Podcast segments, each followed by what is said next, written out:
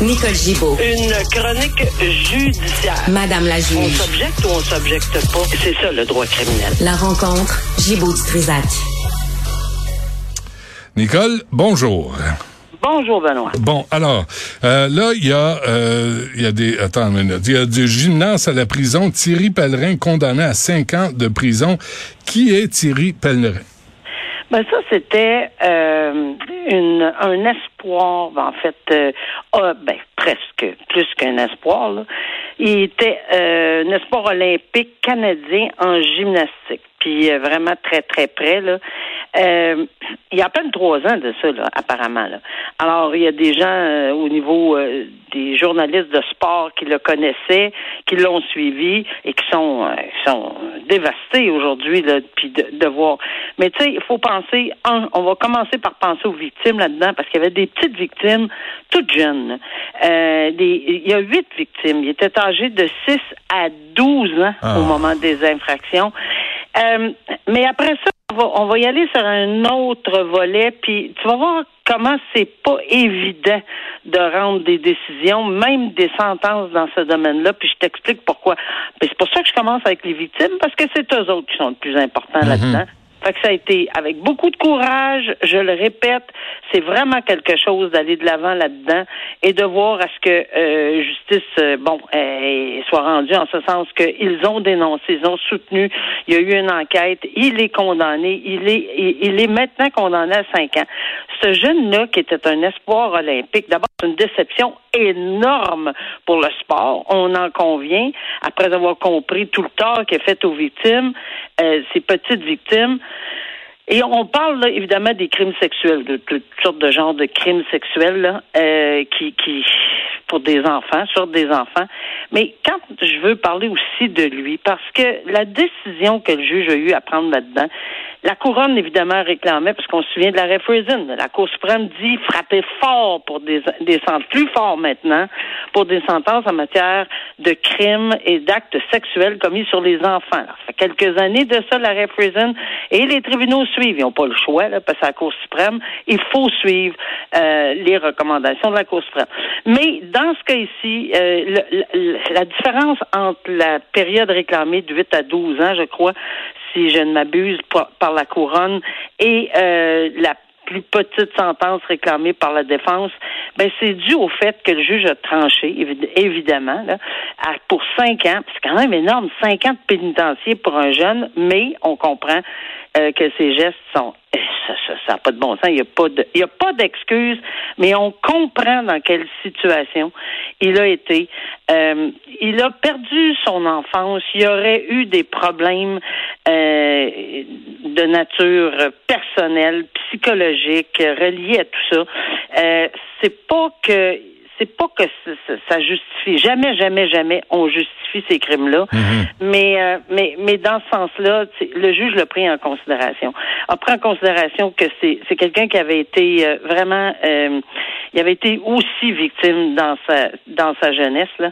Alors, euh, c'est, c'est pas facile d'admettre tout ceci, mais quand on quand on rend cette décision-là, le juge, la juge doit tout le temps balancer des types et dire, écoutez, il faut que je regarde l'individu. Le crime, c'est clair qu'on il y, a, y a une punition au code criminel, mais on sentence un individu, un individu. Alors, euh, c'est sûr que Nicole, euh, quand euh, quand t'avais un avocat, là, son avocat euh, euh, à ce type euh, a, a dit que euh, ce- qu'il avait euh, qu'il avait commis ces crimes davantage pour saboter sa carrière et se sortir de ce stress. là. C'est une tentative inconsciente de s'extirper d'une vie basée sur la performance et l'image. Est-ce que ça pèse dans la balance quand t'entendais ça? Moi, je suis sûre que ça a pesé, ça, ça- tous les facteurs pèsent dans la balance. On les met toutes dans la balance. Quel poids on y accorde, ça c'est très différent pour un juge pour un autre, mais c'est sûr que ça pèse dans la balance parce que évidemment, on, on fait face à une réalité humaine autant pour euh, pour pour une personne qui est un athlète là, euh, tu sais, on comprend pas. Pourquoi un gars, un espoir olympique est allé jusque là Voyons, non, il n'y a pas besoin de ça.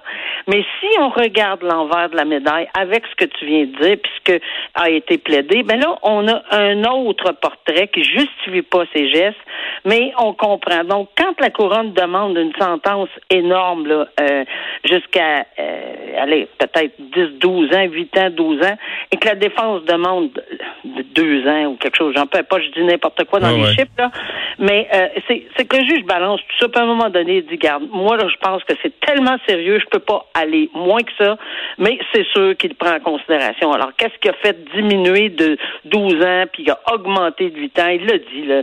Euh, un, c'est trop haut, l'autre, c'est peut-être trop bas. Il y a des facteurs qu'il devait identifier, donc dont sa faible estime de soi pour les raisons.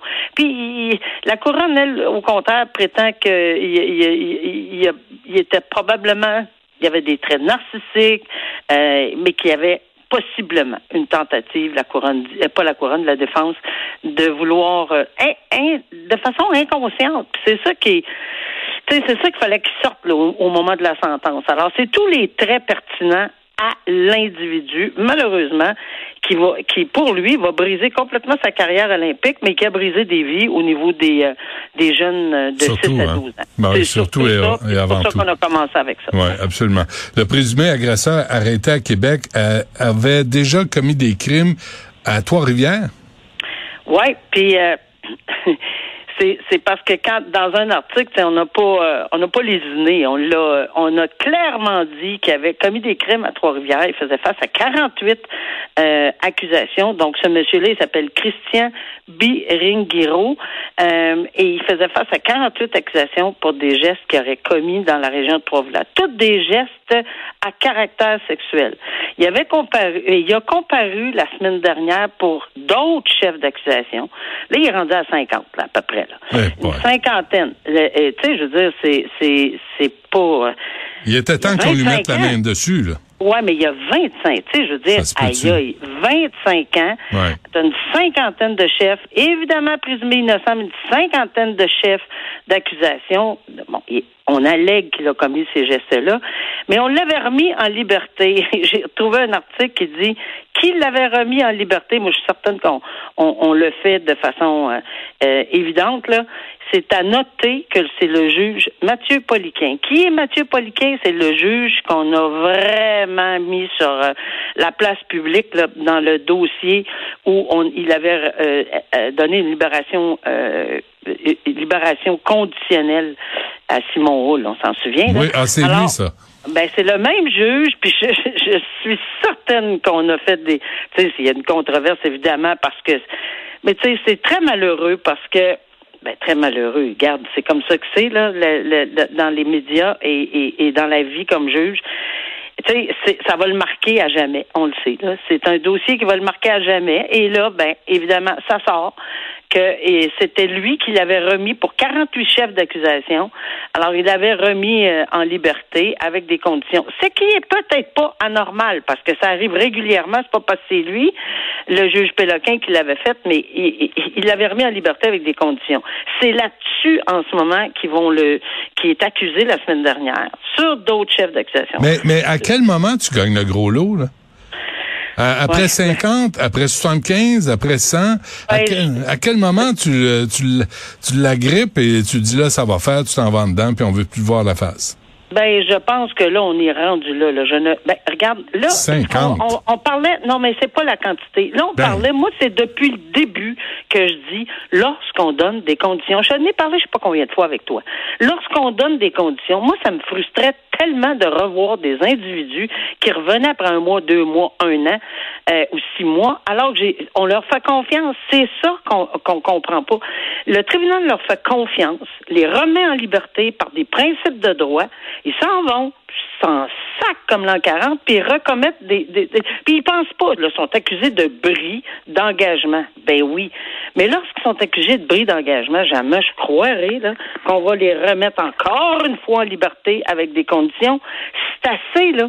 Lorsqu'on a des crimes de cette nature, nature-là, en matière d'agression sexuelle, à cette quantité-là d'agression, Mhm. ou présumée, là, on va dire alléguée, bon, on va entendre, on va prendre des bons mots, des, des, des allégations, mais il y a quand même un public qui, on veut pas miner la confiance du public non plus. Puis c'est là-dessus qu'on peut souvent détenir les individus, même si le principe est la remise en liberté. Et je le sais, on va me taper sur la tête, on va dire, ben voyons, vous le savez, c'est le principe, c'est la remise. Oui, je le sais. Mais quand on est rendu d'être accusé, on a une, puis on ne sait pas la preuve. Quand la preuve est très forte, Benoît, c'est un des motifs qu'on prend aussi en considération, parce que ça se peut que la peine soit très longue. Ça fait partie de tous les motifs de 515-10 là, au Code criminel. Alors, euh, tu sais, j'en ai fait longtemps, même si ça a changé, là, euh, pour savoir que la, miner la confiance du public, c'est assez évident dans un cas comme ça. là. Ouais. Et euh, en- avant qu'on se quitte, Nicole, un mot sur cette histoire de prostitution? Ben, ben, il faut avoir quand même de temps en temps des belles choses. Le, Cavac euh, en Estrie, euh, Calac, pardon, en Estrie, a fait une, euh, une très très belle chose là, en fin de semaine. Ils ont donné la parole à des anciennes personnes qui, bon, avaient ce, ce travail euh, pour euh, sur, euh, tu sais, ce- j'étais prostituée, là, on va le dire. Là. Euh, et, et, et cette personne-là dit, je suis pas une survivante. Je suis une guerrière parce que je me suis battue. C'est difficile de s'en sortir. Euh, Il y a des drogues là-dedans. Il y a des, il y a toutes sortes. Il y a des émotions. On se fait tirailler d'un bord puis de l'autre. On se fait promettre des choses. On est très très vulnérable. Donc le Calac leur a donné, les, euh, leur a donné euh, une tribune pour pour pour faire euh, pour pour discuter, pour avoir fait des dessins, un, un espèce de grand livre là avec et et- et il y a plusieurs personnes qui se sont rendues. Écoutez, mais très très fragile cette personne-là, mais d'une force. Mais euh, elle est très forte de caractère. Et moi, je trouve ça merveilleux qu'on donne la chance. Ceux qui veulent pas y aller, parce que c'est très difficile, là, ceux qui ont été victimes de ça, là, euh, ceux qui veulent pas y aller, c'est correct. Mais lisez cet article-là sur euh, ce que cette dame-là dit, puis il y en a d'autres là-dedans qui, qui témoignent à cet effet-là, puis on leur a donné une tribune pour en parler. Puis je trouve ça très beau de voir comment on se relève. Ça va peut-être donner espoir à quelqu'un d'autre qui est sur le bord de la clôture, puis qui va dire peut-être que je voudrais m'en sortir. Allez, demander de l'aide. Des calacs sont fantastiques pour ça. Ils donnent un coup de main incroyable. Mais c'est, mais tu sais, tu lis le texte, là, Nicole, là, puis de toute évidence, c'est pas un combat facile à mener. Là, tu sais, il y a, y a plein d'obstacles qui se présentent devant de- devant une femme comme ça, qui est euh, qui est un peu prise euh, euh, à, la, qui est à la merci d'un d'un proxénète ou d'un chum contrôlant qui la prostitue. Euh, Ben, Benoît, euh, c'est exactement comme ça, puis tu fais bien de le dire. Ça commence comme ça, ça dit, écoute, c'est, c'est, c'est, je suis vulnérable, j'ai- j'étais vulnérable. Ça commence souvent et régulièrement avec un proxénète où euh, c'est pas ce qu'on pense, ça devient un chum, puis il devient.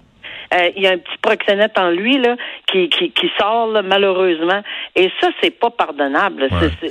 Mais ces gars-là, là. Nicole, là, s'ils aiment ça, là, la prostitution, ils devraient y aller eux-mêmes. Ils devraient aller Ben, là, pourquoi en faire, pas? aller, aller en faire des fellations, si ça vous tente. Là, euh, au lieu d'inciter vo- votre blonde à en faire, faites-le, faites-en vous-même, puis après vous déciderez euh, peut-être si quelqu'un d'autre veut en faire. Oui, euh, ce serait de, de bons messages, mais tu sais, c'est, c'est toujours euh, l'appât du gain, hein, parce que c'est facile de dire à sa victime euh, vulnérable comme elle est, avec euh, puis être aux prises avec des drogues, tu sais, qu'elle a besoin, là, puis pas, il y a pas de, tu sais, il y a pas d'aide, puis elle veut pas aller en demander souvent, là. Ouais. Parce qu'elle va se faire battre, Ouais, ouais, ça, la Ah non, violence, c'est un milieu épouvantable. C'est, hum. c'est un milieu terrible. Quand on s'en sort, ben moi, je dis bravo à ces personnes-là. Bon, ben c'est dit. Nicole Gibault, merci. À demain. Merci, à demain. Au revoir.